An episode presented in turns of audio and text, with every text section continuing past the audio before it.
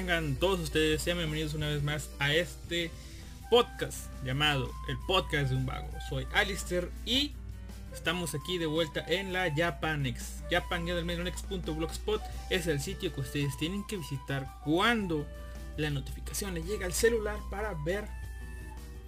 Nada, mejor no ver, no, escuchar el podcast de un vago en vivo. Y si no, pues seguramente nos están escuchando en Evox, en Spotify, Google Podcast o cualquier otro lugar donde se sube ese podcast, ¿no? ¿Por qué? Porque estamos en muchos lados y la verdad ni me acuerdo en qué tantos lados estamos, pero estos que mencioné son los principales. Y una vez más estamos aquí reunidos para hablar de cosas, cosas que planeadas, planeadas no están, pero que ahí más o menos tengo una idea, ¿no? Para empezar y para no desperdiciar el opening que les puse, una canción, un opening de esta temporada de otoño de 2021. Ya 10 años siguiendo anime temporada a temporada, pueden ustedes creerlo, son 10 años ya dándole temporada a temporada, viendo o acabándome mínimo 5 animes por temporada. Me acuerdo cuando yo decir, ah, he visto como unos 60 animes, ah, era mucho para mí. Si llevo mínimo, pónganle 5 animes por temporada, que son 4 temporadas al año, que son 10 años, 10 años, 200 animes en estos 10 años mínimo, que obviamente he visto, he visto muchísimos más, pero es un largo recorrido que si me hubieran dicho allá que será en el año 2008, 2007 cuando estaba viendo por primera vez Bleach o por primera vez Dead Note, la verdad hubiera dudado un poco de mí. Pero bueno, en la lista, según dice, 738 años. Poquitos, la verdad. Poquitos. Creí que, creí que eran más. Pero bueno, así damos inicio 10 años después a esto. Con la cancioncita de Egoist, uno de mis grupos eh, favoritos en este tema del anisong, de las canciones de anime. Egoist, eh, derivado del anime de Guilty Crown, que por ahí fueran sus primeras canciones, creo, sino más bien su debut o algo así. Eh, ¿Qué más? Pues sí, esta canción se llama Punk. Es el opening. Déjenme ver, aquí lo tengo. El opening del anime llamado... ¿Dónde está? ¿Dónde estamos? ¿Dónde está? Aquí está. Build Divide Code Black. Un anime que es parte de un proyecto... No sé llamarlo proyecto multimedia. Porque no es como los otros proyectos multimedia Es como un proyecto en conjunto. Ah, miren, hasta incluso va a tener segunda temporada. Pero bueno, eh, eh, es una cosa rara. Comencé a verlo al día de ayer. Eh, voy a comenzar, o sea, el tema principal no es este anime ni nada de eso, ¿no? Solamente pues vamos a hilarlo ya de, de principio a fin. En sí voy a hablarle de algunos capítulos de esta temporada y algunas otras cosas que he visto en estas dos semanas que no había subido un podcast, ¿no? O sea, un programa con cosas de estas dos semanas, ¿no? Hay cosas de manga, cosas de anime, eh, cosas extras, ¿no? Primero lo más reciente, esta cosa, ¿no? Esta, esta canción. Me vi este anime por esta canción, nada más. Dije, bueno, le voy a dar una oportunidad a ver qué es. Se nota que es un anime completamente promo promocional. Ya si después le meten historia y quieren darle un poco más de profundidad, supongo yo que va a ser un extra, pero de entrada se ve que es un anime completamente promocional para un nuevo TCG, es decir, un nuevo juego de cartas, un juego de cartas como el de Yu-Gi-Oh, como el de Pokémon, como Magic, es un nuevo juego de cartas. Y este, este anime es simplemente, pues supongo que para presentarnos eh, lo que vendría siendo el nuevo el nuevo juego, ¿no? De hecho, el primer capítulo eh, nos presenta un poco el mundo, que ya complementándose con el capítulo 2, pues ya lo entendemos un poco más. Pero en el primer capítulo es más como que te explican las reglas del juego. Aunque a mí no me quedaron claras. En parte porque me estaba durmiendo, o sea, ya tenía sueño. Y dije, bueno, lo voy a ver. ¿Por qué? Porque ya había visto el PB del anime antes me puse a ver canciones de de Egoist. Bueno, primero de Hiroyuki Sawano. Ta, ta, ta, avanzó, llegamos a Egoist y llegó Bank. Y dije, wow, qué chido. Y luego vi que estaban los que son kanjis, no, no son kanjis, son son los katakanas de anime, ya saben, anime en japonés, estaba escrito ahí. Y dije, ah, es un anime, voy a ver de cuál es. Y resultó ser Build Divide. Y bueno, quería ver porque el PB está tan bien hecho. Bueno, no es un PB, es un MB. Es un video musical. Está tan bien hecho. Tan... ¿Cómo les diré? Está bien acomodada la canción que dije, ok, el, el video musical calza a la perfección con la canción, con los ritmos, con todos los tonos que tiene cómo lo hará el opening, que será mi duda. Y dije, ¿puedo buscar el opening? Que creo que no la encontré. Así que dije, voy a ver el anime. vamos a ver qué tanto sale, ¿no? Y de paso me quedo. Pero ya me estaba muriendo de sueño, así que eh, fue un poco difícil para mí, ¿no? En el mundo de este... De, de esta serie es algo así como que... Creo que están en el futuro o en el pasado. Es un mundo alterno de, de entrada que se dice que hace, no sé, en el año 1600 o algo así después de Cristo, supongo yo, porque de ese eh, se inventó este juego y que este juego es este es lo que rige al mundo, ¿no? Este juego llamado Build Divide es lo que rige al mundo y en la actualidad una corporación se hizo con el mando, ¿no? Yo lo voy a comparar 100% con eh, Yu-Gi-Oh! Imagínense que pues igual en este mundo llegó un Maximilian Pegasus y se coronó el rey, ¿no? Es, el rey del juego, es el que empezó a mandar en, no sé si en esa ciudad nada más o en ese mundo, pero dijo, ah, pues aquí que, va, que vaya la ley del más fuerte, ¿no? Todo se va a decidir democráticamente con un juego de cartas a lo Yu-Gi-Oh! Pero pues los que jueguen chido, los que tengan talento para esto, van a vivir acá, nice, en el centro de la ciudad. Y los que no, vámonos para afuera, los barrios bajos, pobres, sin derecho a seguridad social, escuela, nada. Vistan con harapos, ¿no? Y bueno, ahí es donde va a sacar a los distintos personajes. No sé si todos los personajes van a tener una relevancia en sí o simplemente van a ser episódicos. Eh, de momento los dos personajes que han aparecido extras aparte de lo que parece ser el protagonista, pues eh, han estado saliendo, digamos que la que salió en el primer capítulo pues ya se quedó, no es como que el protagonista masculino, el protagonista femenina, en el segundo capítulo salió otra chica y no sabemos si va a seguir para el tercero, que todavía no se no sale cuando estoy grabando esto, pero ya le pidió ser la alumna de, este chico, ¿no? Del protagonista. Y entonces, entonces, ¿qué pasó?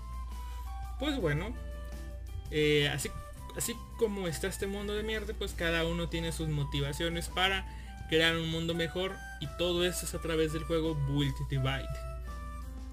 A través de este juego que hay una cosa que es como, no sé si es un torneo oficial o algo así, y es que a las personas les dan una fichita y se convierten en retadores al rey. Y tienen que obtener una cantidad determinada de fichitas para poder acceder a, no sé si a un torneo. Y luego si ganan el torneo ya contra el, rey o consigue las fichitas y te, dan una batalla contra el rey. No sé, no, no, no me quedó claro o no han explicado eso. Pero lo que sí es que tienen que juntar una cantidad determinada de fichas. Eh, tienen una batalla donde apuestan estas fichas, ¿no? Y pues, les digo, capítulo 1 nos muestran el chico contra la chica, el chico gana. Capítulo 2 gana, ¿no? Explican, explican un poco las cosas a lo que entendí yo. No entendí nada, si, si les soy sincero, pero es como yo veo, invocas monstruos y ya la variación aquí es de que no tienes una cantidad exorbitante de puntos de vida, así como que, oh pues, eh, tienes 3000 puntos de vida o 8000 o 10000, 16000, no, no, no. Acá simplemente tienes como que 10 puntos, 10 puntos de vida. Y cada que te ataca, cada que un monstruo te ataque directamente, o sea que un, digamos que una carta del enemigo te ataque a ti directamente, pues pierdas uno de sus puntos, ¿no? Pero lo que no he entendido completamente es de que a veces hay este, ¿cómo les diré? En esos 10 puntos que tú tienes, no sé cómo funciona en el juego real de cartas, pero al menos en el anime, en esos 10 puntos que tú tienes, tienes escondidos, póngale 3 creo, 3 como que trampas. Y pues este si el enemigo ataca uno de esos, o sea, simplemente va en orden y como que esas cosas se ponen al azar, si, si la ataca y da la casualidad de que es una de estas trampas, pues pum, te tumban un punto extra, ¿no? Es, es, algo raro, no me queda claro cómo funciona esta mecánica, pero te pega y te da un extra, ¿no? Y pues los monstruos los, los invocas normalmente, ¿no? O sea, tomas una carta por turno, invocas un monstruo por turno, hay efectos. Eh, si colocas tu monstruo, o sea, está en modo de ataque, lo pones, digamos que a modo de defensa, pues se activa un efecto. Y si está en modo de defensa, pues es un obstáculo para los ataques de tu enemigo, así que tienes que ir destruyendo monstruos. Eh, aquí los efectos que vi al menos es de que no sé, pones un monstruo, tiene efecto de, no, no sé, tiene 3000 puntos de ataque. Su efecto hace que los puntos de vida suban y suban y suban y suban a una cantidad tremenda. O sea, puedes ver monstruos de 12.000 puntos contra monstruos de 9.000 y darle. Pero pues también eh, se vieron como, pues, con ciertas cartas, ciertos, ciertos efectos de destrucción y eso, pues puedes quitarle vida a esos monstruos, ¿no? Es decir, si tiene 6000 puntos activo efectos, notas, te quito 3000, te quito 3000, pum, menos 6000, te queda cero, pues ya no me puedes atacar, ¿no? Y en algunos casos vi que quedaban menos 3000 y cuando la cantidad era negativa, pum, el monstruo se destruía. Es raro, es raro. Y aparte, no sé si sea una regla del juego o si sea simplemente cosa del anime tal cual. Eh, cada jugador, por lo que vi, tiene un monstruo predilecto. ¿no? Imagínense si fuera Yu-Gi-Oh! Fuera Yugi tendría al mago oscuro, como siempre. Y Kaiba tendría a, este, al dragón blanco de ojos azules, ¿no? Desde el principio eh, como que los los tienen ahí invocados, ¿no? O sea, como que los tienen ahí en fase de espera. Ahí como su, su pequeño avatar ahí. Y ya cuando le sale la carta, pues ya la pueden invocar y ya puede entrar en acción, ¿no? Aquí, por ejemplo, el chico tiene tiene a una especie de, imagínense ustedes, una maga sexy, albina. Eh, la chica tenía una como, no sé, imagínense una patinadora con un leotardo acá pegadito, pelo rosa, ¿no? Y ahí los tienen, ¿no? Ya cuando los invocan, se activa una carta de, imagínense una carta de campo el cual les da un efecto, ¿no? Un efecto acá bien, bien, este, bien poderoso, una habilidad y todo eso, ¿no? Onda que el chico, pues su estrategia es como que una estrategia de descarte porque su monstruo principal es como una necromancer, o sea, te permite revivir monstruos, monstruos, monstruos. Y obviamente como en Yu-Gi-Oh, pues pues todo parece armado, o sea, ya, ya de entrada parece que el tipo tiene el corazón de las cartas en su lado le salen las jugadas como quiere, todo es es chido, ¿no? Es ver cómo el tipo gana, no sé si alguna vez va a perder, pero bueno, eso es Build the Code. A ver, déjenme ver si estamos, sí, sí estamos. Eso es Build Bite Code Black. O sea, si quieren ver un anime a lo Yu-Gi-Oh, pues pueden verlo, ¿no? Me, a mí me, se me figuró que era como que la ciudad de las batallas combinada con la parte de 5Ds. Esto me refiero a de que a la ciudad de las batallas por el hecho de que peleas y obtienes puntos para obtener el derecho de pasar a, a una final, ¿no? Y 5Ds por el hecho de que pues los que juegan bien les va chido, están en la ciudad, están en la parte rica de la ciudad. Y los que juegan mal pues están en las afueras, ahí mendigando, aspirando a mejorar y eso, ¿no? Así que ahí está, eso es Build Divide. Ahora, no quisiera, o sea, no quería hablarles tanto de esa serie, pero bueno, ahí está, es, me pareció interesante, ¿no?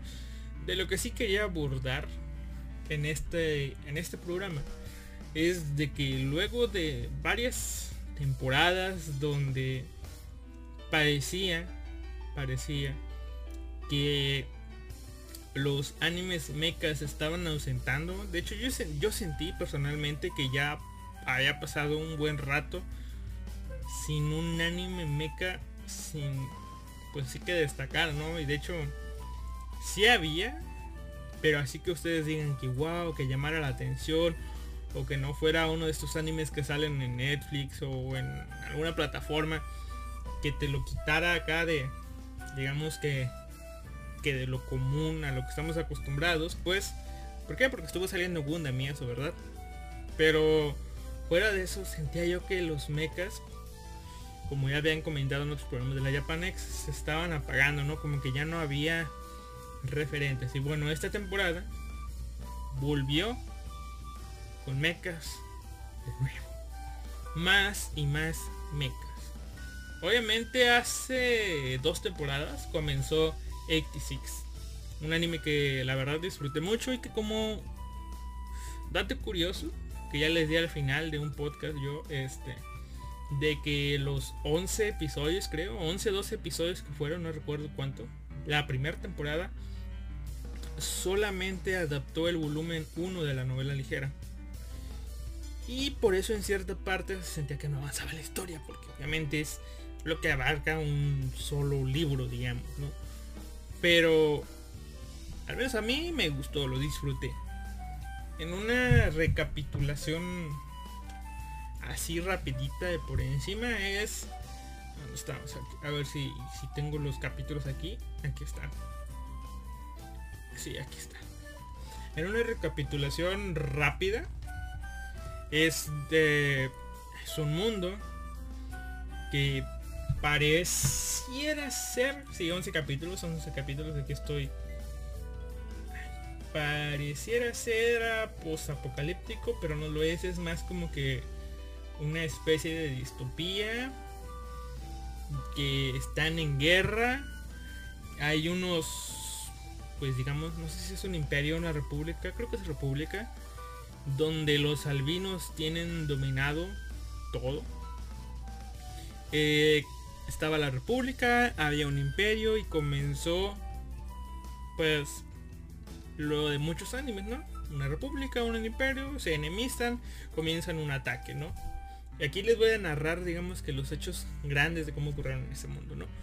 República, imperio. El imperio declara la guerra, el imperio crea unos mechas autónomos y estos mechas comienzan, pues digamos que la invasión a la república, ¿no?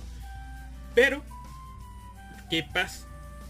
Al parecer, estos mechas autónomos se volvieron, pues digamos que eran tan autónomos que ya corre el rumor de que destruyeron todo lo que era el imperio, ¿no? Destruyeron el imperio, destruyeron, digamos que su país de origen y ahora simplemente están ahí. Con su, pues digamos que orden primordial, ¿no? La de conquistar.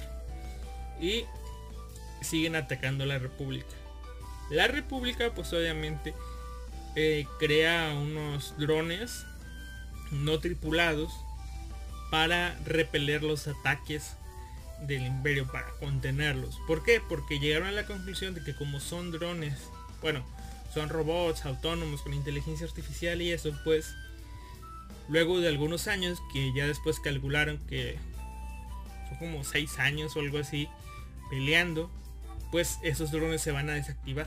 Bueno, los robots se van a desactivar por sí solos y pues ya no va a haber más guerra. ¿Por qué? Porque el país enemigo ya fue destruido por estos, estas armas, ¿no? Y con la creación de estos robots autónomos, pues ya, ya quedó. El problema, o bueno, la cosa mejor dicho aquí es de que estos robots, bueno, estos drones de la República autónomos, no son autónomos tal cual. De hecho ya lo manejan ellos como que son drones no, tripula no humanamente tripulados. Y por eso en los reportes diarios que hay en las noticias, imagínense unas mañaneras de esta república, dicen, llevamos ta ta ta ta tantos días desde que comenzó la guerra sin ninguna baja humana. Cuando la realidad es que han estado muriendo un montón de cadetes, de soldados, de personas que conducían estos drones no tripulados humanamente.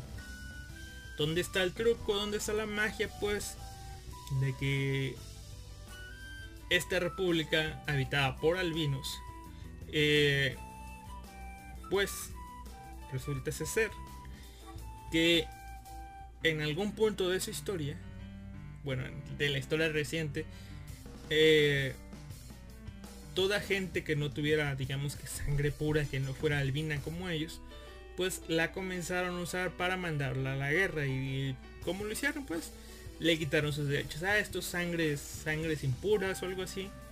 Eh, no tienen derechos, no son humanos, así que vámonos, vamos para, para el distrito 86, por eso 86, 86. Y a estos niños, a estos jóvenes los comenzaron a mandar a la guerra tripulando estos drones en todo el trayecto de esto ellos descubrieron un sistema, eh, bueno, una especie de poder telepático que tenía una familia, era como que un poder hereditario de sangre. Analizaron este poder, lo que les permitió crear unos dispositivos que se instalan en el oído, que son como transmisores, que les permite comunicarse, onda como si fuera un radio, pero telepáticamente, ¿no?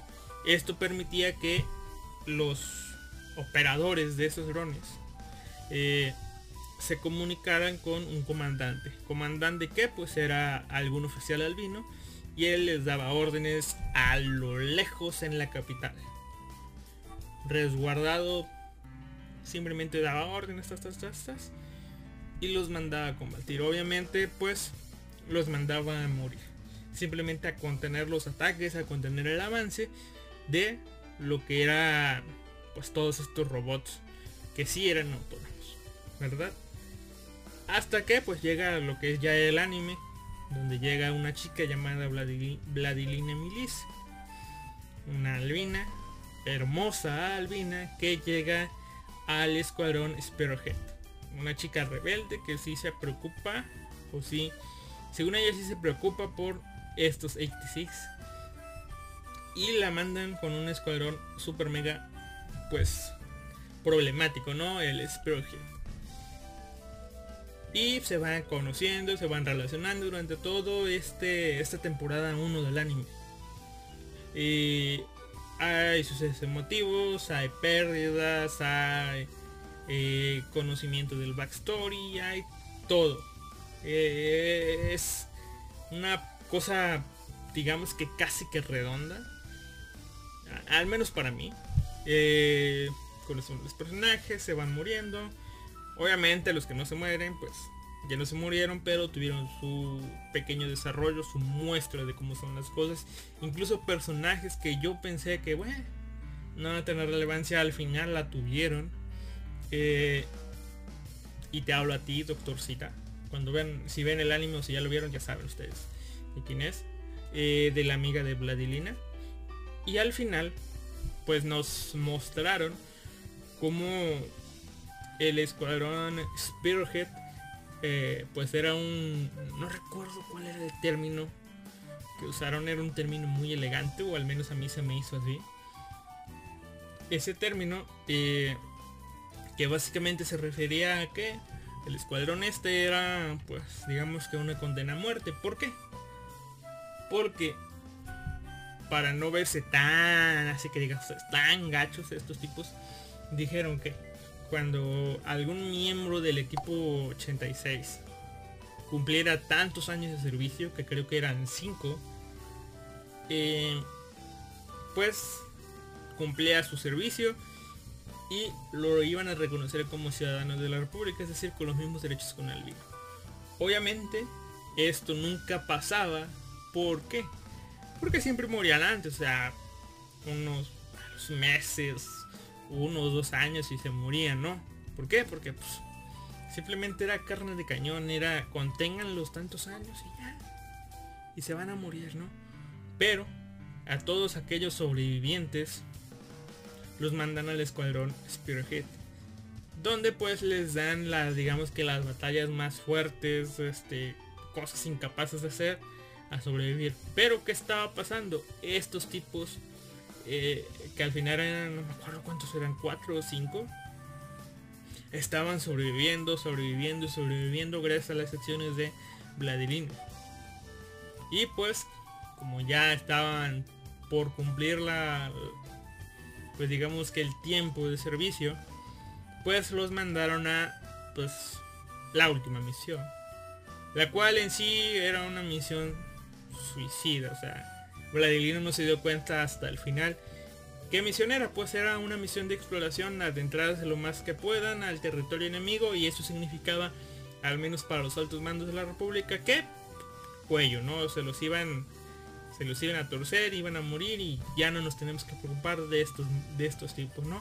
Y ahí se acabó. El, ¿Cómo les diré? El, el último episodio pues nos dio a entender de que, bueno, esto acabó, incluso Vladilina perdió contacto con ellos, con la comunicación gracias a la interferencia y eso, cosa que pues al menos ella los dio por muertos muertos y ahora está de luto, ¿no?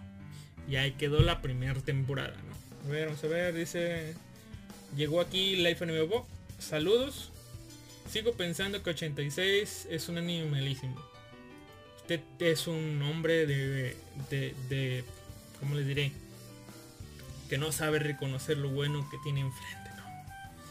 En cambio, comenzamos, porque ya comencé a ver la, la segunda temporada de, de 86. Y dejando de lado que se... Primero, a lo que me contaron y a lo que vi, me dio la impresión de que la segunda temporada iba a tener... Eh, pues digamos que iba a adaptar solamente el, volumen el volumen 2 de la novela ligera. ¿no? A mí esa impresión me dio. Pero ya con el episodio 3, donde vi que le metieron así patas, y que al menos a la historia le, metieron un gran un gran pisón al acelerador. Bueno, en cuanto a la historia, me hizo dudar. Pero no he leído la novela ligera. Puede ser que tal vez la novela ligera dijo, ¿para qué quiero mostrar esto? ¡Pum! Le pisamos también, ¿no? Y pues el anime al no tener bases en eso, pues ya, ¿no? ¿Qué pasó? Y no recuerdo ya, en esta... se me fue la onda, ya no sé. Eh, ¿Cómo les diré? Ya no sé qué... ¿Cuál era el episodio bonito, digamos? Creo que fue el 2 de la segunda temporada. Creo que sí fue el 2.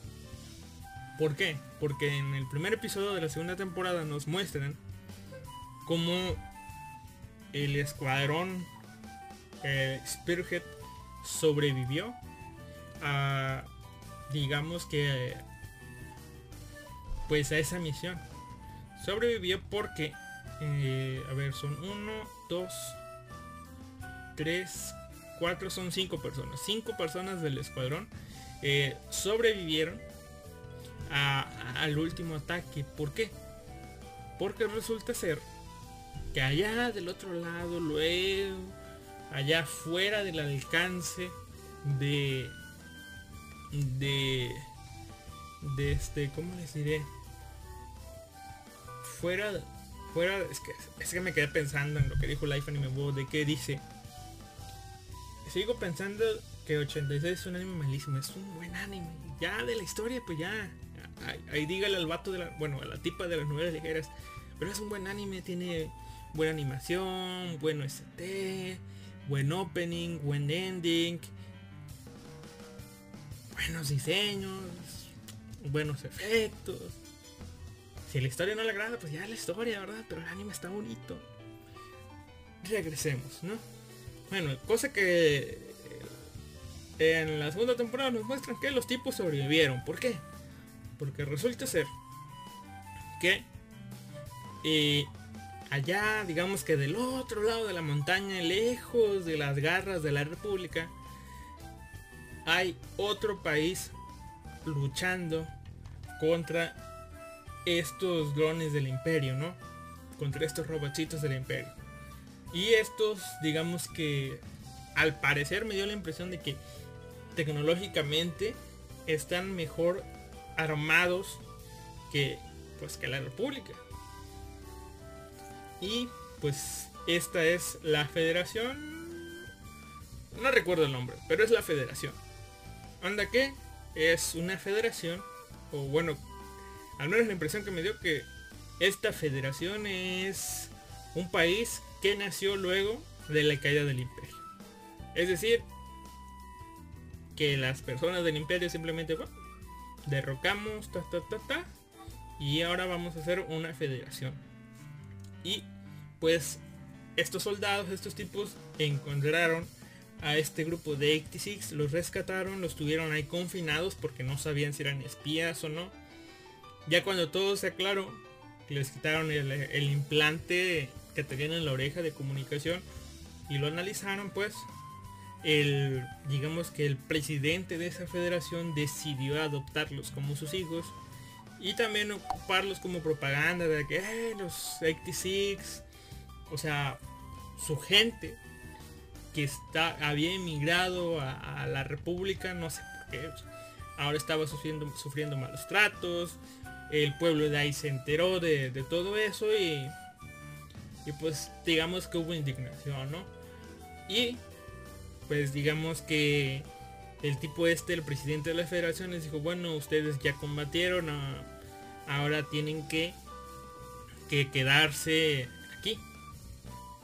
Tienen que quedarse, ser felices, ahora todos ustedes son mis hijos adoptivos, son hermanos entre sí, se van a quedar juntos conmigo, yo soy el presidente, tengo dinero, disfruten la vida, ¿no? Disfruten, sean felices. Eh, de la guerra, olvídense. Vamos, ya acabó, ¿no? Ya acabó, ya sufrieron, ya sean felices. Y en el siguiente episodio, episodio que a mí en la persona me gustó, por el cómo lo manejaron, que lo pudieron haber dicho, pero lo mostraron, al menos a mí me dio la sensación, me llegó la sensación, mostraron a todos estos personajes incluso los, los voy a ¿cómo se llama? Los voy a ver aquí para tenerlos tener los nombres de los sobrevivientes, ¿no? Nos mostraron a me falta una, me falta la rey, la princesa de de hielo, ¿no? La bruja de hielo, creo. Nos mostraron a todos los personajes viviendo que viviendo su slice of life, ¿no? Su vida cotidiana.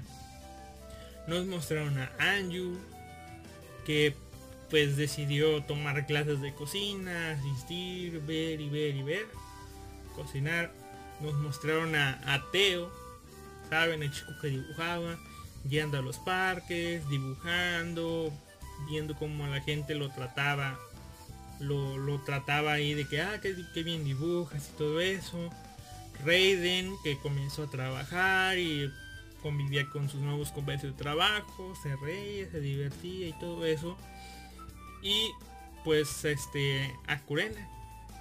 Kurena que descubrió acá las revistas de moda, iba a vestirse, bueno, a buscar ropa y ay, qué linda y todo eso, se compraba la ropa de las revistas, se sentía bonita, se sentía bien y todo eso. Y a pues a, Shin, pues simplemente pues, él es Shin, él iba a la biblioteca, él, él pasaba su rato ahí, conoció a otro chico y todo eso, ¿no? Pero en este capítulo nos mostraron a estos chicos que venían de ser enviados a la guerra, ¿no? Eh, pues viviendo vidas normales, pero a su vez ellos hacían esas cosas que se supone que deberían de ser normales para ellos, pero sus expresiones estaban así como que de... Ah, como que ya sabes, como cuando a ti te llevan a la fiesta, pues no sé, a, la fiesta de un amigo de la familia y tú estás ahí de que no quieres estar ahí, quieres estar así, estás como que ah, ya se va a acabar, no se va a acabar, así. Bueno, ellos estaban más o menos así, ¿no? no sé, como que ah, debería estar contento aquí, pero ah, no sé, expresaban algo. O sea, no lo decían ni nada, pero la expresión ahí estaba, ¿no? Y, pues me gustó, ¿no? Ya en el episodio 3 vemos como, bueno, al final de este episodio vemos como, como ellos deciden que, bueno, ya disfrutaron lo que tenían que disfrutar.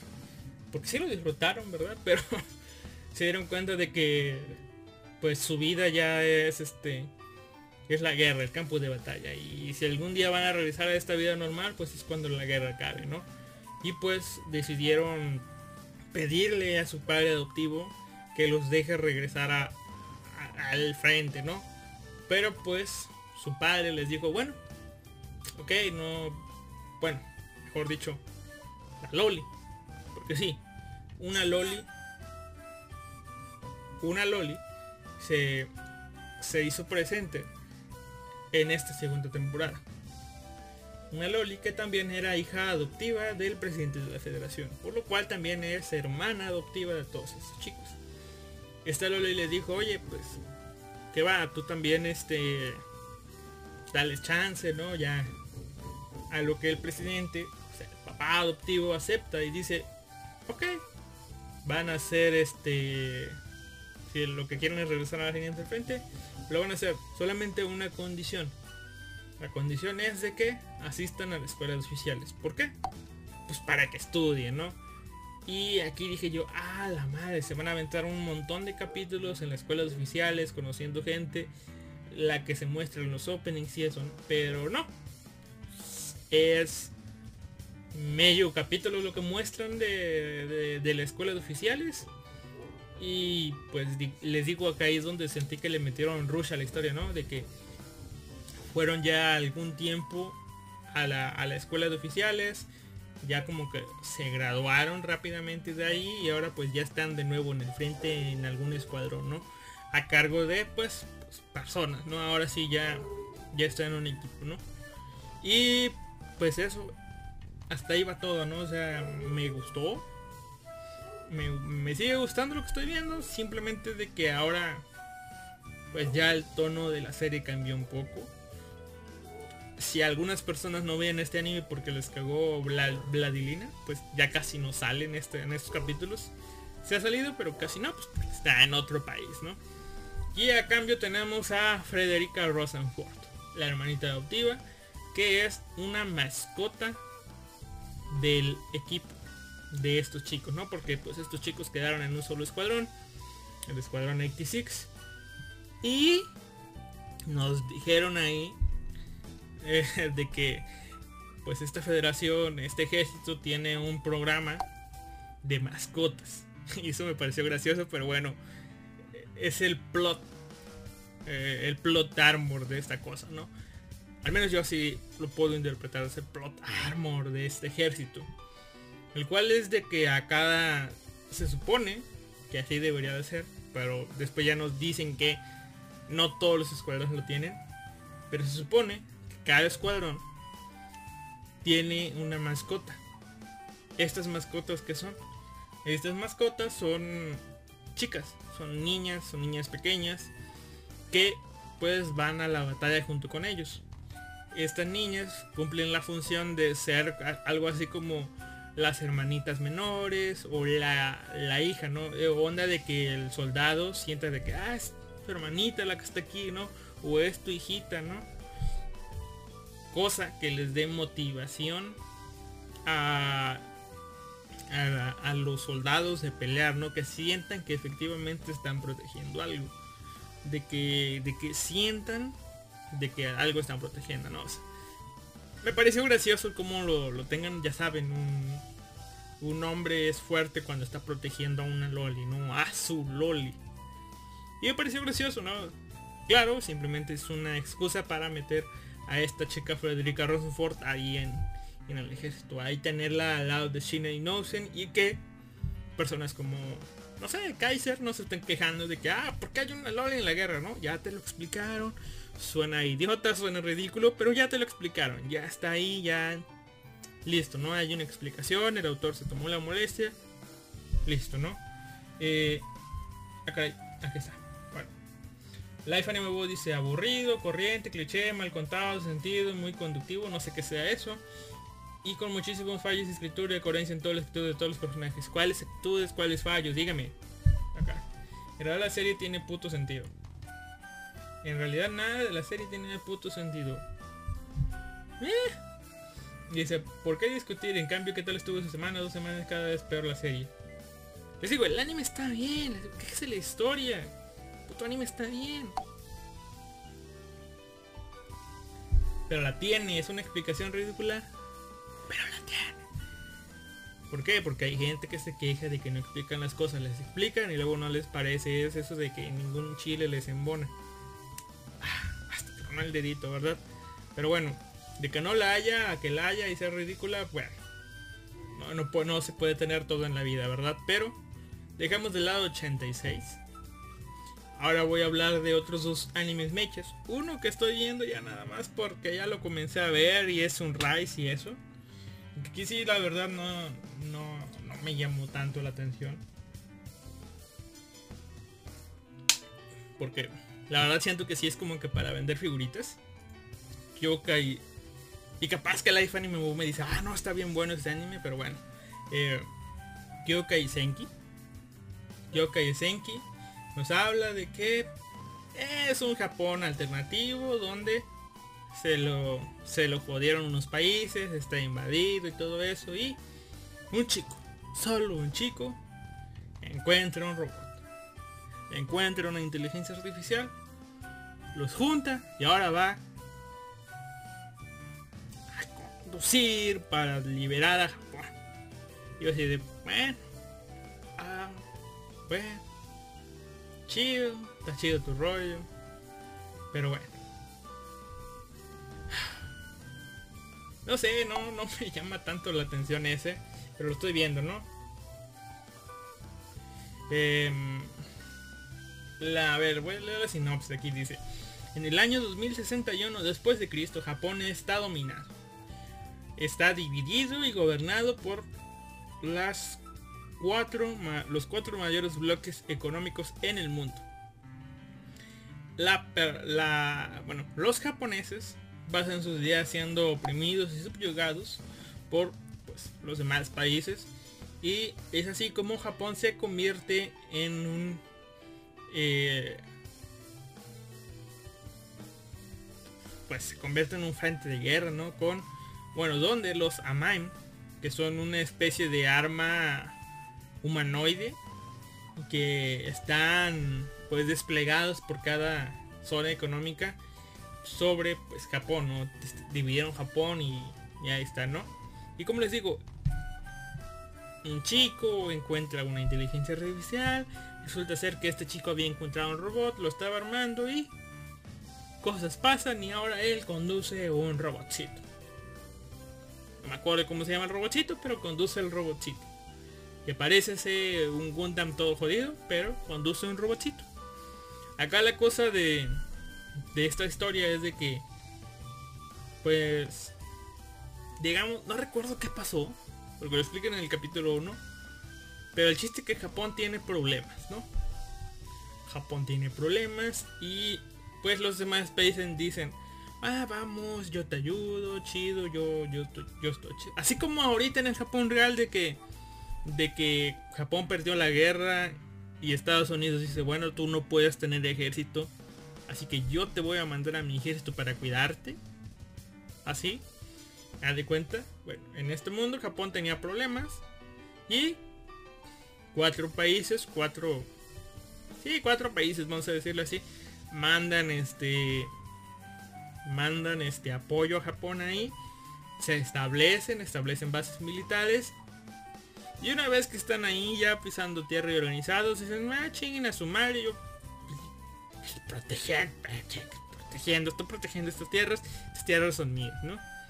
Y pues comienzan a comerse Japón, ¿verdad? Comienzan a oprimir los japoneses y eso. Y es ahí donde pues sale este chico.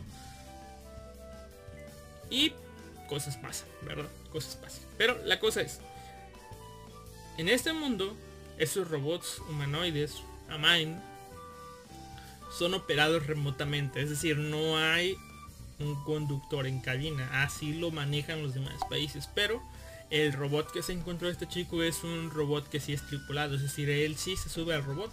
No como Shinji. Y ya después nos cuentan de que este robot que se halló casualmente ahí era un robot que tenía planeado usarse para los bueno que los terroristas entre comillas tenían planeado usar en realidad ellos dicen no no somos terroristas simplemente somos pues las fuerzas de resistencia las fuerzas libertarias queremos que Japón vuelva a ser como antes y por eso pues usamos robotitos robotitos tripulados ¿no? y pues por alguna razón estos robotitos tripulados que ellos manejan son robots tripulados por adolescentes. Incluido el protagonista, eh, quien es reclutado por este ejército, ¿no? Que dice, bueno, pues, el chico lo halló, el chico tiene una inteligencia artificial. Chido, ¿no? Pueda pelear, ¿no? Y la verdad les digo, eh, no, me, no me gustó tanto el tono de la serie. El robot no me parece eh, así que digamos, es un buen robot. Pero bueno, es una serie de mechas y como la verdad no, no crean ustedes que, ah, puta, qué serie de mechas está, ¿no? Así que, uff, hay muchas. Pues bueno, pues decidí quedarme, la verdad. Pero así que digan ustedes, puta, qué bruto, qué recomendada que está. La verdad es que no. La verdad, la verdad en sí, pues no. Eh, acá Luis Gar que dice, voy a mandar a mi ejército para cuidarte. Guiño, guiño. Exactamente. Nunca aceptes que, que un ejército vaya a cuidar a tu país. O sea, le estás abriendo la puerta al ladrón. O sea, no. No, no lo hagas. Ningún país. Ninguno. Ya saben lo que pasó en ciertos. En ciertas partes del mundo, ¿no? Por otro lado, dejando de lado 86, que hay personas a las que no les gusta. Y aquí Ok Senki, que la verdad yo no la recomendaría porque, eh, no. Hay un anime que sí, que sí recomiendo. Sí recomiendo, sí fue impresionante. Me medio spoilearon antes de comenzar a verlo. Pero la verdad como que entendí mal el spoiler, así que por mí no hubo problema. Pero... Porque el vecino se pone a taladrar a las 10 de la noche. Pero bueno, no importa. Eh, este anime de mechas de la temporada. Recomendado, casi que le puedo poner el sello de aprobación de Alistair. Se llama Sakuga. Un anime que tendrá 12 episodios. Se estrenó el 7 de octubre. Y está hecha por el estudio Satellite. Un estudio que nos ha traído cosas como Somali. Cosas como... Ah, por eso tienen buen diseño. Buen diseño de, de las cositas, ¿no? Porque tiene, nos ha traído cosas como Senki Sensor Sinfoyer. Ah, miren, nos ha traído cosas como macros, Hakata to- Tonkotsu Ramen, cosas como más Infoyear, más macros, más Infoyear, más Mouretsu Pi- Ah, bueno, Mouretsu Pirates, mm, cosas como que más Lock Horizon, la película de Fairy Tail, aquí nos trajo Mob Loop, más Mouretsu Pirates, ah, Fairy Tail, Macros Frontier, Air Gear, ah, las obras de Air Gear, cómo olvidarlas. Pero bueno, ese tipo de cosas nos trajo este estudio y ahora a manos del director, ¿qué director es? Nunca, nunca revisé quién era el director de esta serie. El director es Junichi Wada. Junichi Wada que ha dirigido cosas como Calígula, que no vi, pero esta otra cosa sí escuché que era buena, que era Shumatsu Nani Shitemasuka. Y creo que ya. Ah, Nagato Yoki-chan. Y, va, creo que nada más esos dos porque y nada más esos tres animes había dirigido. Pero bueno, de la mano de ese director llega Sakuga. Un futuro muy, pero muy distante. Donde la humanidad vive eh, en unas colonias que al parecer están bajo tierra. Al parecer. Al parecer, ¿no? O sea, no hay un cielo. O no nos han mostrado un cielo en este. En este anime, ¿no? Están. Están pues viviendo en colonias. Y. Pues estas colonias están conectadas por pues una especie de laberinto, cuevas y todo eso donde son áreas muy peligrosas y poco exploradas, ¿no? Esta área es conocida como pues un laberinto y aquellos que se dedican a explorar este vasto y peligroso laberinto se les conoce como markers. Son los que hacen, digamos que, o mapean la zona, ¿no? Aquí es donde entra nuestra protagonista con un nombre sumamente único que yo en mi puta vida había escuchado.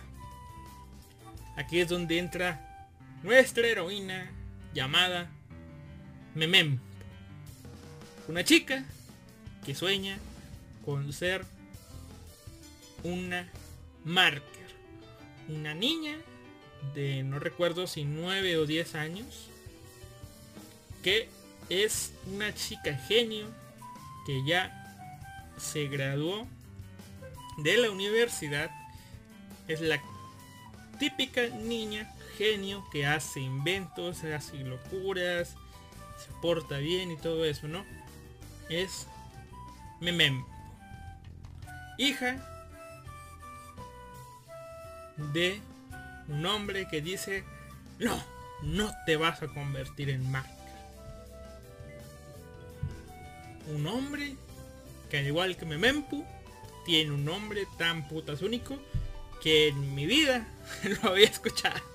Y se llama Gagumber. Así, así, como ustedes lo oyen, ¿no? Gagumber, ¿no?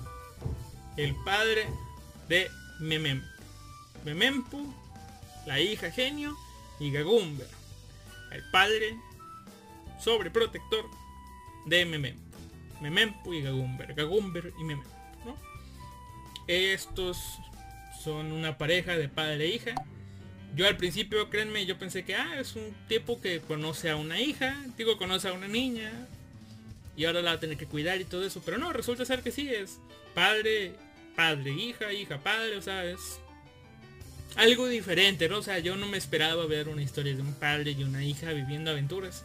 Y pues al parecer esto es lo que tenemos. Un padre y una hija viviendo aventuras, explorando un laberinto. eh,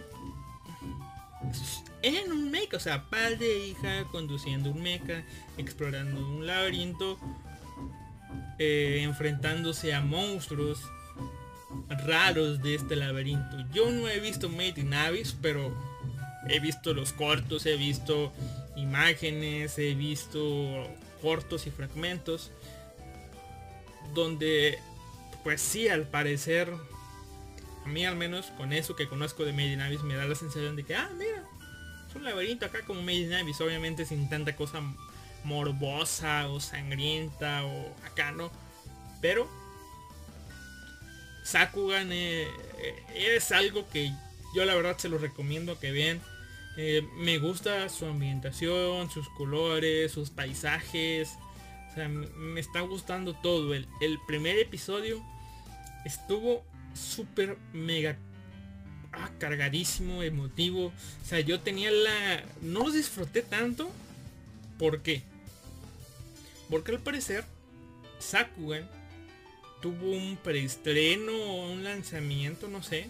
No sé en dónde y no sé cómo. Eh, ah, creo que fue en Crunchyroll Expo.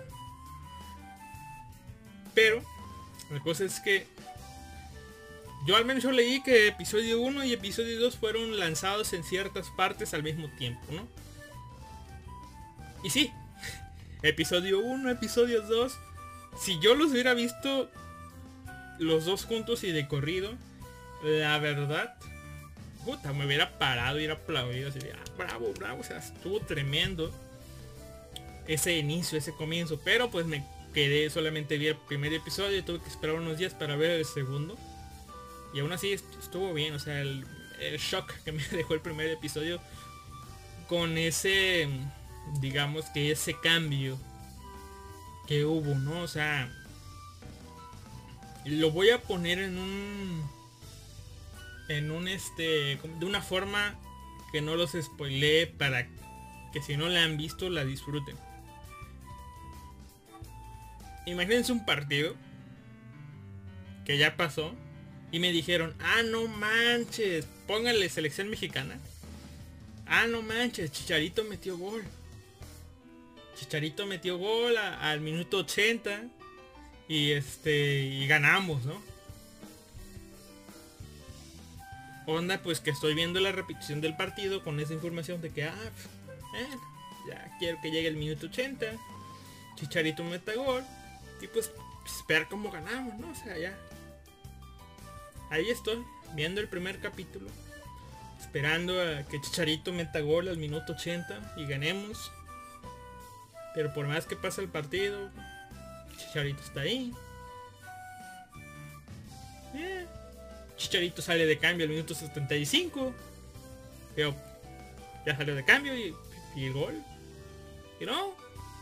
Resulta ser que al minuto 90 mete gol Carlos Vela y ganamos. Seguimos ganando, sigue habiendo un gol. Pero no, el goleador no fue el que me, el, que me spoilearon y, yo todo, digamos que todo el partido estuve esperando que pasara algo. Y pasa, pero no pasa como yo pensaba que pasaba.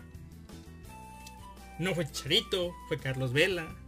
O sea, así fue el capítulo. O sea, sin el spoiler creo que lo hubiera disfrutado más, pero aún así fue, fue impactante. La verdad, sí, sí fue impactante y, y no, no merece que yo les spoile el capítulo 1. Así que tal vez al final de la temporada hablemos de esto, ya cuando les haya dado más chance a ustedes de ver Sakugan. De entrada, pues, vean Sakugan. Vean las aventuras de, de Memempu y Gagumba. O Gaga- Gagamba, creo que sí.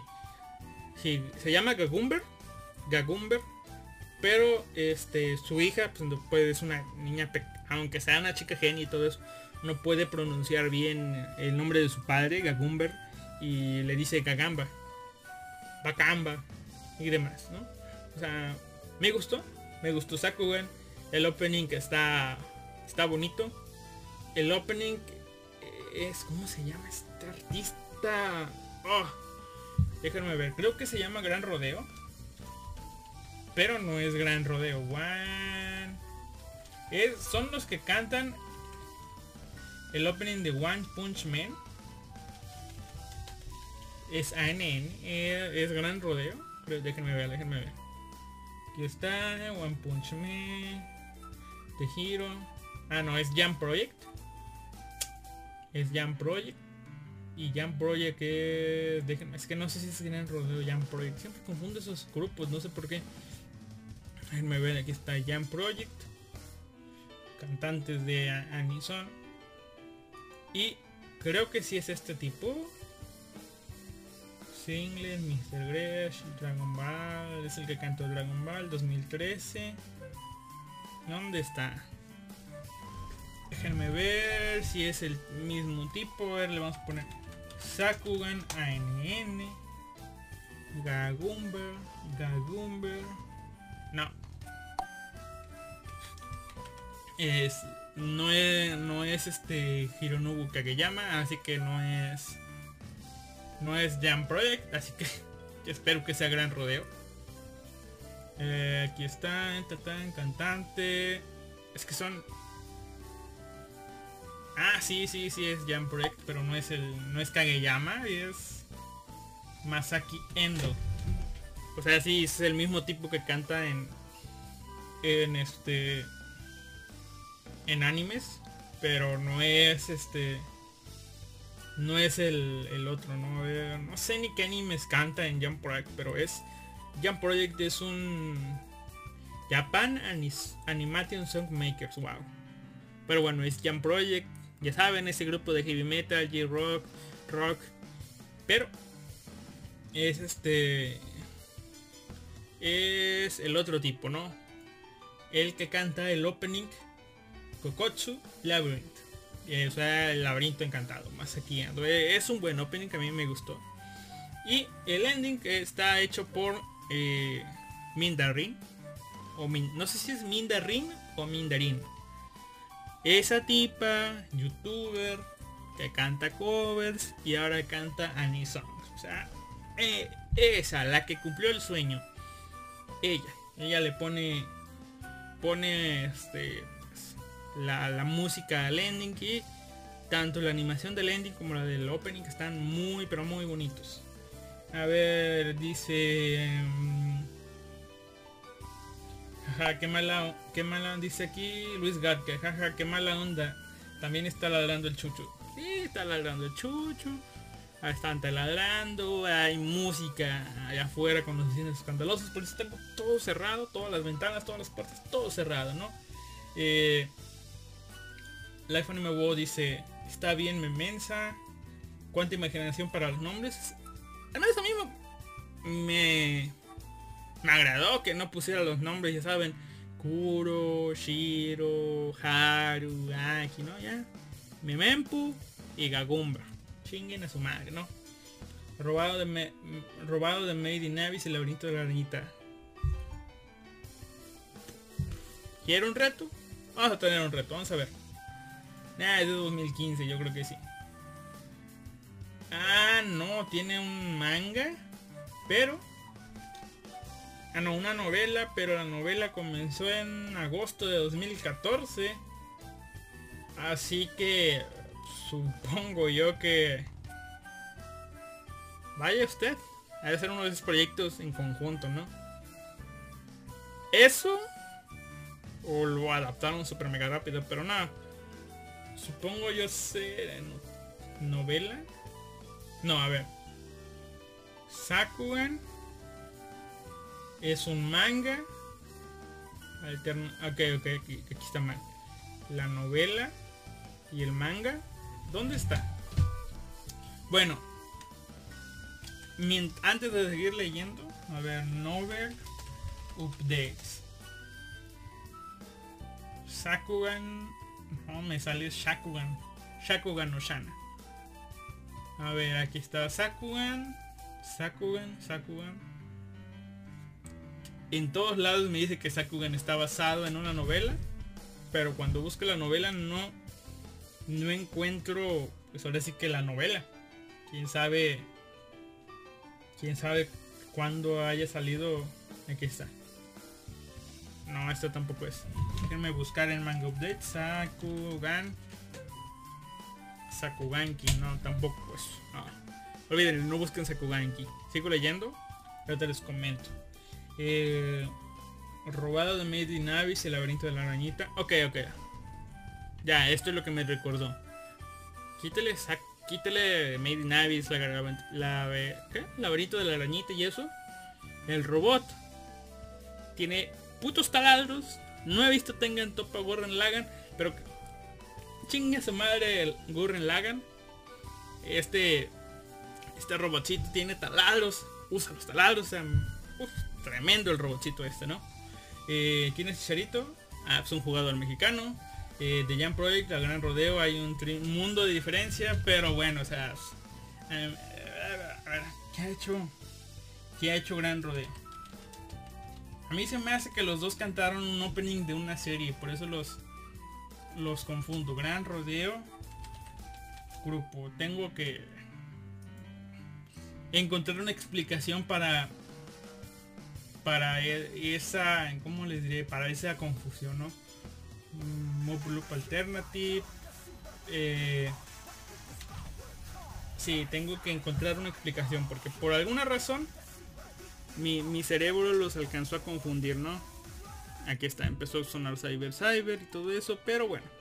Vamos a ver, dice... Ahí está.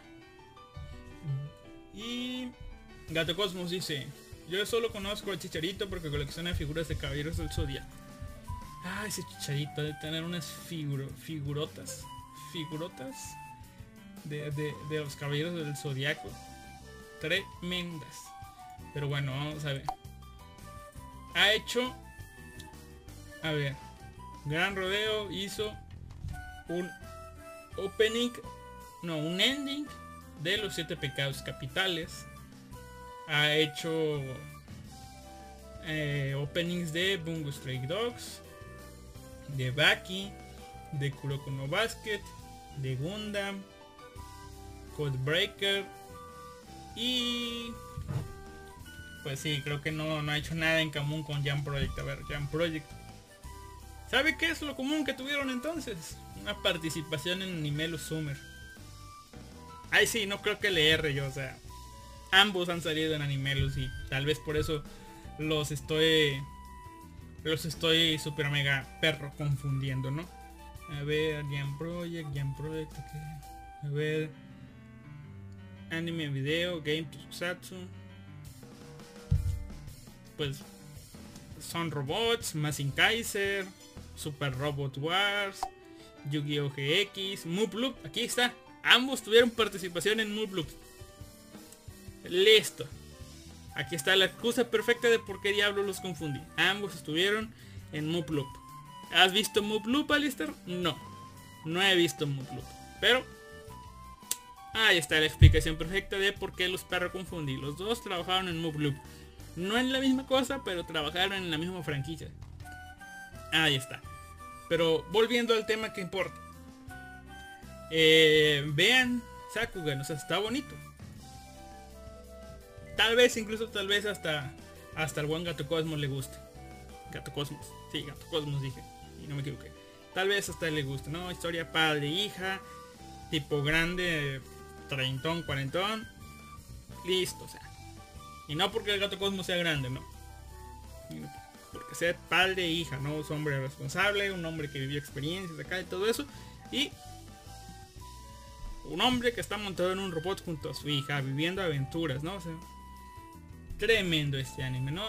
Y aquí, según Anilistes, el 70, el anime 70 mejor rankeado del 2021 y el número 99 en cuanto a popularidad. En cuanto a calificaciones, pues ahí le lleva más o menos. Tiene un promedio de 7-8. Y... Eh, en cuanto a la temporada está en el 13 y en el 15. En cuanto a popularidad y ranque. O sea... Va tirando abajo, pero ah, es lo que hay, ¿no? Es este... Está bueno, o sea, me gustó. Me gustó, me gustó, me gustó. Déjenme ver qué otra cosa podemos hablar para que esto no sea tan cortito, compensando las semanas que llevamos fuera. En cuanto a popularidad, obviamente, TV Show. En cuanto a popularidad, vamos a hacer un repaso así rapidito, ¿no? Popularidad. Del 1 al 10. Kimetsu no Yaiba. Eh, Mushoku Tensei. Deberías estar arriba de, Kimetsu, pero bueno. Komi-san. Ah, me sorprende que Tact OP esté en cuarto. Después me sorprende, o sea, me sorprende que esté en cuarto por, porque no me, o sea, o bien lo esperaría más arriba o más abajo, pero bueno. Platinum End me sorprende que esté tan arriba en lugar 5. Eh, luego está Yoyos. Está en lugar 6, no le va mal. 7 está Mieruko. Mieruko-chan. 8 está 86. Entró en el top 10. Eh, en el 9 está la serie del asesino. Y en el 10 está... Pues... Eh, Saihate no Paladin. Una serie que tengo pendiente de ver y no... No he visto, ¿no? Y ya. Ahí están. Son las series más populares. Ahora. ¿Cuál será la serie mejor rankeada? Ah, Pues son las mismas. 1, 2, 3, 4, 5, 6, 7, 8, 9, 10. De todas las que mencioné antes, son las mismas. Eh, el orden es un poco distinto. Por ejemplo, 1 y 2 siguen igual. Kimetsu y Mushoku. En el 3 está para poco gusto de alguien está 86 como la tercera mejor rankeada. Eh, luego está Komi-san. Luego está Tact OP. Después, en cuanto a que era popularidad, está Usama Ranking. Por alguna razón entró, pero bueno. Me da curiosidad ahora. Usama Ranking. Luego está World Trigger. Luego está el anime de la Senpai. eh, bueno, del Senpai que molesta a la Kohai. Sorprendente diría yo. Está en lugar 8. Eh, la serie del asesino sigue en el 9. Y en el 10 está Platinum. Nota también. Si alguien quiere ver una serie. Aunque es Isekai. Pero si quieren ver una serie tranquilona esta temporada, les puedo recomendar. Es una segunda temporada, así que podrían aventarse también la primera de Isekai Shokudo.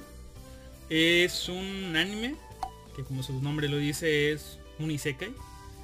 eh, que literalmente su traducción creo que es un restaurante de otro mundo. Es un restaurante japonés que de alguna forma mágica y misteriosa está conectada con otro mundo. Un mundo mágico medieval. Donde cada siete días una puerta se abre en distintas partes de este mundo mágico. Este restaurante es el restaurante Nekoya. O sea, en ese mundo aparece en distintas partes una puerta con un cartelito que dice Nekoya. Y es simplemente una puerta, no. No necesariamente necesita estar en una pared, eh, en una roca, nada. Es una puerta que aparece ahí. Si tú te fijas por delante, por detrás, simplemente es una puerta. Pero si la abres, accedes a este restaurante, ¿no?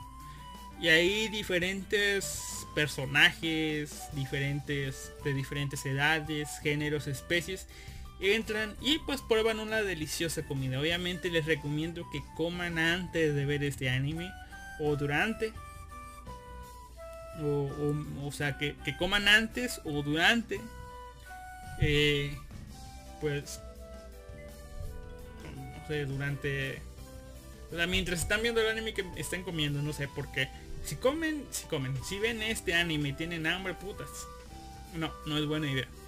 ¿Por qué? Pues porque es un anime que les muestra la comida, ¿no? Y es Es un anime, pues bonito, a mí me gusta, o sea, es tranquilón, o sea, no es una gran historia. O sea, que diga, puta, que bruto, una gran trama, pero a su vez sí tiene muchas, muchas mini tramas, ¿no? Es como que ese formato, no, son de México, pero les iba a decir como la Rosa de Guadalupe, pero no.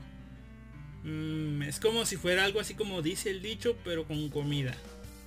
Es decir, hay un hay un personaje, tiene algún problema o alguna historia y por alguna razón se encuentra con una puerta para este restaurante y ¡pum! Ya. No es que su problema se resuelva, no es que nada de eso, no, no, no, nada, simplemente come y pues de alguna forma se relaciona con lo que le pasa o, con algo, ¿no? O sea, no es que resuelva problema ni nada, simplemente va, come, disfruta ya, pues voy a volver, ¿no? Y lo gracioso es que cada personaje se casa con pues el platillo de comida que come la primera vez, ¿no? Hay un personaje que, incluso los personajes se llaman, aunque tienen nombres, muchos de ellos, se llaman entre sí como, eh, como la comida que siempre piden, ¿no? Está, está la chica chuleta de cerdo, la chica perfect, eh, el chico arroz con curry, eh, la chica arroz de pollo, digo, este curry de pollo, la chica del nato, la los chicos hamburguesa, no sé, hay de todo, ¿no? Es un anime bonito, la verdad. Es, un estudio que la verdad no conozco, pero es un es un bonito anime, o sea, dar una mirada si quieren ver algo tranquilo, les digo, es un slice of life de fantasía, bonito. Y vamos a ver, comentarios dice...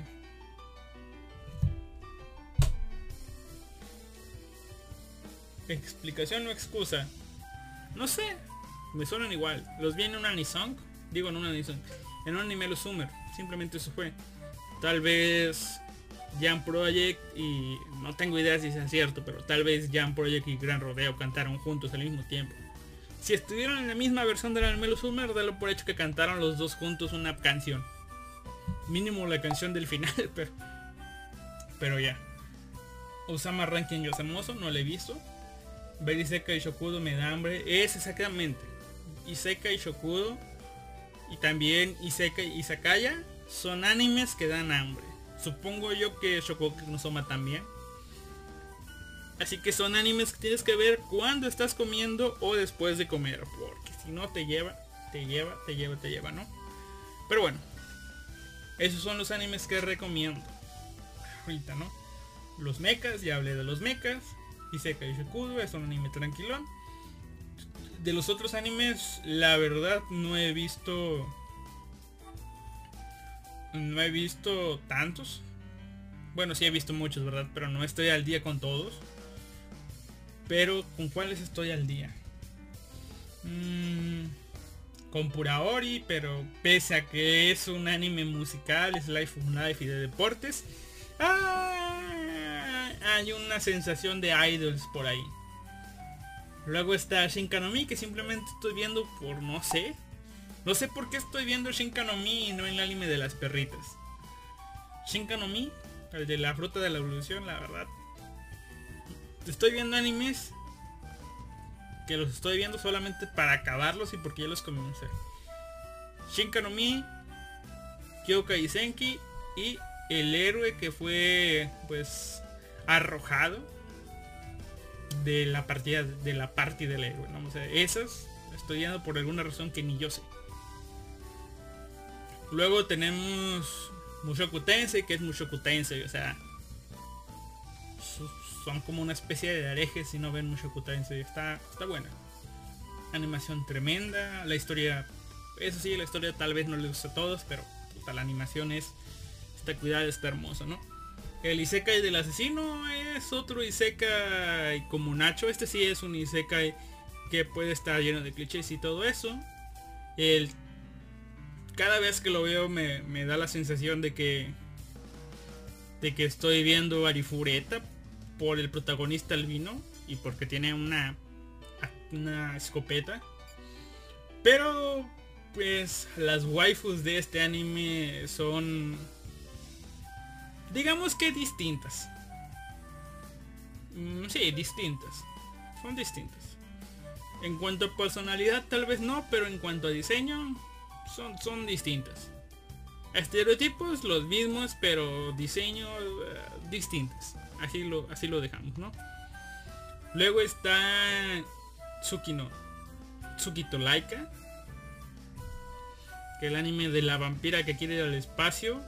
Me pareció interesante, pero por alguna razón no he visto el capítulo 2.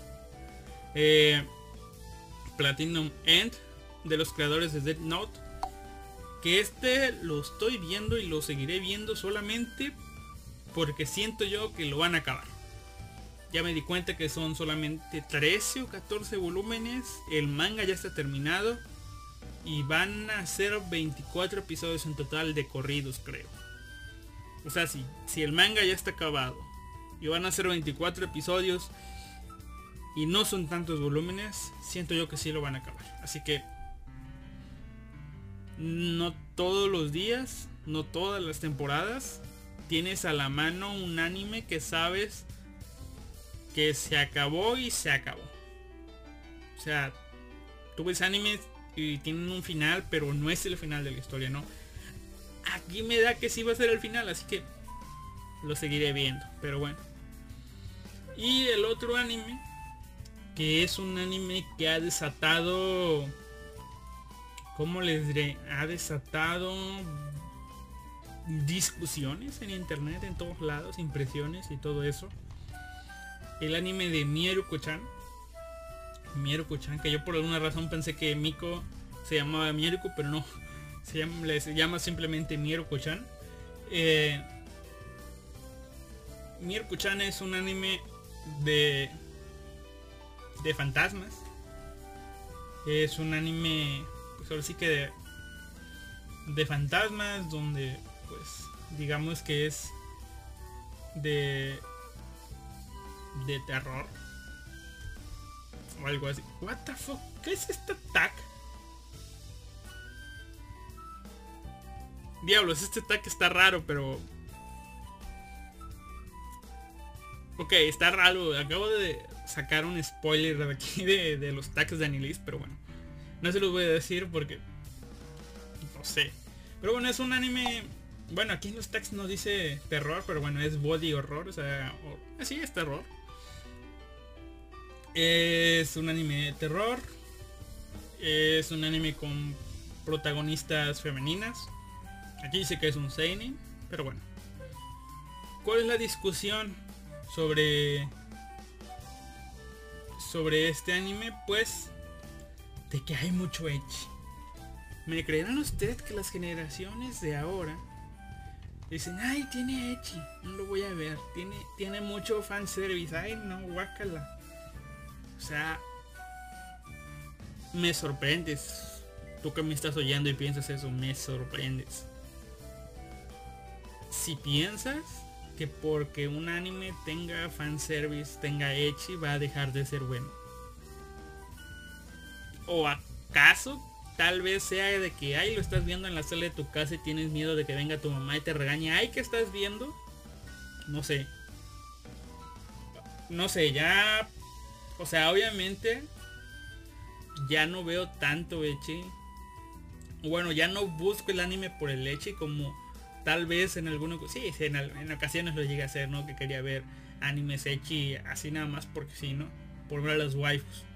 Tal vez ya no lo busco así, pero o sea, no voy a dejar de ver un anime porque tenga Echi o porque tenga fanservice y todo eso. Y la gente a veces entiende mal la, la palabra fanservice de que hay fanservice, Echi, guacala. No, si el solo hecho de que por ejemplo Goku se transforme en cada batalla acá eh, y que te muestren ciertas ciertas transformaciones, ciertos gritos, cierta música. Es fanservice, ¿no?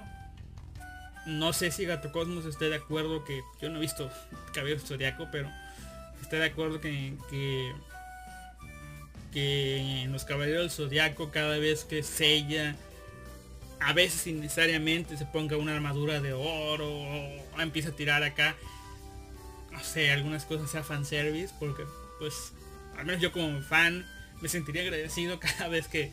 De hecho sí, me siento agradecido cada vez que a Seiya lo veo con una arma- armadura dorada. Porque se ve cool, se ve genial, ¿no? O sea, se ve cool y se ve genial. Así. Por ejemplo, ahorita Dragon Ball y este y que sale Bardock y todo eso, fanservice. Lo que el público quiere. Y, y no porque les den fanservice o les den lo que quiera va a ser malo. A veces sí, puede ser mal empleado y todo eso, pero no porque lo tenga está dejando de ser una buena historia. Y Mieruko-chan es una historia, al menos de los tres primeros episodios, me, al menos a mí me dicen que sí, es como que la introducción. Es una chica que de pronto, o al menos así me da la impresión, comienza a ver fantasmas. Pero ella dice, no, no los estoy viendo, si los ignoro, no se van a dar cuenta que, o al menos siento yo que su pensamiento es, comencé a ver fantasmas, ok, están ahí. Y, pero no quiero que se den cuenta que, que yo los estoy viendo porque no sé qué diablos podría pasar. Y ese es su pensamiento y así está en el primer episodio, en el segundo episodio. Obviamente te muestran escenas con fanservice, ángulos bajos. Pero, eh, digo yo, están medio justificados algunos porque están mostrándose ropa interior, pero están cambiándose. Eh, están mostrando ciertas cosas, pero pues, están en ciertos lados también donde, donde se pueden mostrar, ¿no? O sea, pero ya con el episodio 3 y mostrándote eso me da la impresión, al igual que algunas gentes, que, oh vaya, eh, se está poniendo interesante el asunto con el hecho de que la tipa quiere buscar protección para, para sí misma, pero el hecho de que ve que se compra un rosario y pum, se truena cada vez que hay un fantasma.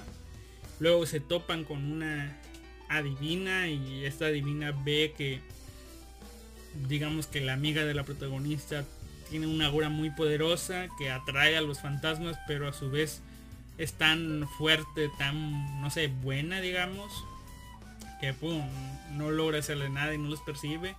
Y ve como esta Miko sí, sí los ve, pero los trata de ignorar y todo eso. Y aunque le da su rosario más poderoso, pum, explota. No sé. Me parece que es una historia que. que. que pinta para. para algo interesante. Pero bueno, vamos a ver qué tal, ¿no? Y el hecho de que. Pues la abuelita esta aparezca en el opening me da de que, ah, tal vez volver a aparecer. Y. Cosa, les digo, todo este bardo del cual les hablé antes es de que Panini, no sé cómo le hizo, pero así rápidamente, eh, pues licenció el manga de Mieruko-chan. Onda de que el año que viene Mieruko-chan va, va a ser publicado en México. Así que bueno, ahí está Mieruko-chan. Viene a México. Y la gente, ah, ¿cómo traes esta historia de porquería? Y no traes buenos mangas y todo eso, ¿no? Así que Miruko-chan llegó a, o bueno, va a llegar a México. Así que ah, ahí está, ¿no? Miruko-chan, ¿no? Y por otro lado, no hablando ya de esta temática de horror y terror, pues no no se olviden de leer en Manga Plus completamente gratis el manga Dan Da Dan. Un manga genial, bonito y barato acá. Aunque dicen que es shonen para, para adolescentes que no les preocupan las temáticas este pues así de alocadas. Véanlo, está bueno, me, está gustando. Véanlo, vean como que no sé si son 3, 4 tres o cuatro episodios, no sé, lean tres o cuatro episodios, los que estén disponibles, los primeros. Ya si les gustan, pues lo siguen leyendo, ¿no? Porque sí está muy locochón. Demasiado locochón. Demasiado. Echi, explícito, ta ta ta. Locochón y muy locochón. Y no se olviden de tampoco, tal vez. Sí, tal vez. De hecho, es octubre. Es Halloween según que, que, a muchos les gusta y eso. Tienen tiempo y no han leído este manga. Justo que se me apareció aquí. eh, justo que se me apareció, lean un manga que se llama, ya, lo- ya he hablado de él, que se llama Shibito no Koe Wokiku Gayoi. Es decir, escucharás las voces de los muertos. Así lo pueden buscar en internet. Ya eh, es un manga que está terminado completamente. No sé si ya está terminado de traducir, pero búsquenlo. Shibito no Koe Wokiku Gayoi. De nuevo. Shibito, así, Shibito no Koe Wo W O Kiku Gayoi. Así, búsquenlo, escucharán las voces de los muertos. Manga recomendado en cuanto a, a terror, ¿no? Y dice... eh, aquí dice Life Anime World, no da miedo Milhouse, da antojo. Exactamente. Los tres primeros episodios. Tremendo animación, tremendos diseños, tremendos magumbos. Y Luis Garca dice, tienes a Gamega Kill, mucho service y Echi, pero está buena la historia. Eh, no me acuerdo. Solamente me acuerdo de esa chica. No recuerdo su nombre, pero recuerdo que tenía audífonos. Y recuerdo cómo terminó, puta madre. No me acuerdo cómo se llama, es más, en su honor voy a buscar su nombre. Akame. Y mire que leí el manga, pero no lo terminé de leer por alguna razón, pero bueno, aquí va. Akame Gakil. Lo tengo a la mano, lo empecé a comprar y todo eso, pero no lo terminé. Tiene un nombre. Un nombre. Ah, ¿cuál era? Un nombre. Tatsumi, Tata. Aria, Borbok, Balls, Budo. Aquí está, Chelsea, obvio, Chelsea. ¿Cómo olvidar a Chelsea? Un minuto de silencio por Chelsea. Y en honor a Chelsea, nos vamos. Vean los animes de temporada. Busquen alguno que no. Que aquel que no. Que tengan pendiente y no lo hayan visto. Veanlo, denle una mirada. Recuerden, sin prejuicios y nada. Se pueden sorprender con uno que otro. Yo todavía tengo pendiente Usama Ranking, Mobloop Alternative, Heike Monogatari, eh, Taisho Tome. Esta creo que sí la voy a ver. Taisho Tome. Y, y tengo más, más y más y más que ponerme al día. Son, son demasiadas series esta, esta temporada. Me sorprende cómo ya llené casi toda la pantalla de series pendientes que tengo. Cosa que siempre sucede cuando estoy ya para el capítulo 4, capítulo 5 se llena la pantalla. Ahorita es este... Vamos por ahí de los capítulos 3, capítulos 4 y ya se está llenando. Y... Ah, se me olvidó, pero esto ya... La semana que viene, la semana que viene. Si tienen Netflix, bien por ustedes.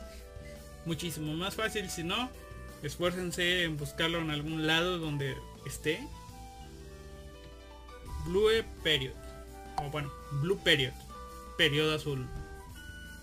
Véanlo, eh. Sí, se me olvidó hablar de esto completamente. ¿Por qué? Porque en los filtros filtré todas las zonas. O sea, no las, las zonas no las puse, no las contemplé. Pero vean Blue Period. Periodo azul. Es un anime. Puta, sí me sacó unas de cocodrilo en cierta escena, pero. Periodo azul, eh, lo recomiendo la verdad. O sea, ¿Comi-san en Netflix? Creo que no. Pero al menos Blue Period o Blue Period no tuve problemas. Está bien los subtítulos en dentro de lo que cabe. Veanlo. Blue Period. Veanlo. Life Anime dice, me gusta ver un bebé en pañales. Adiós. Saludos a todos los demás.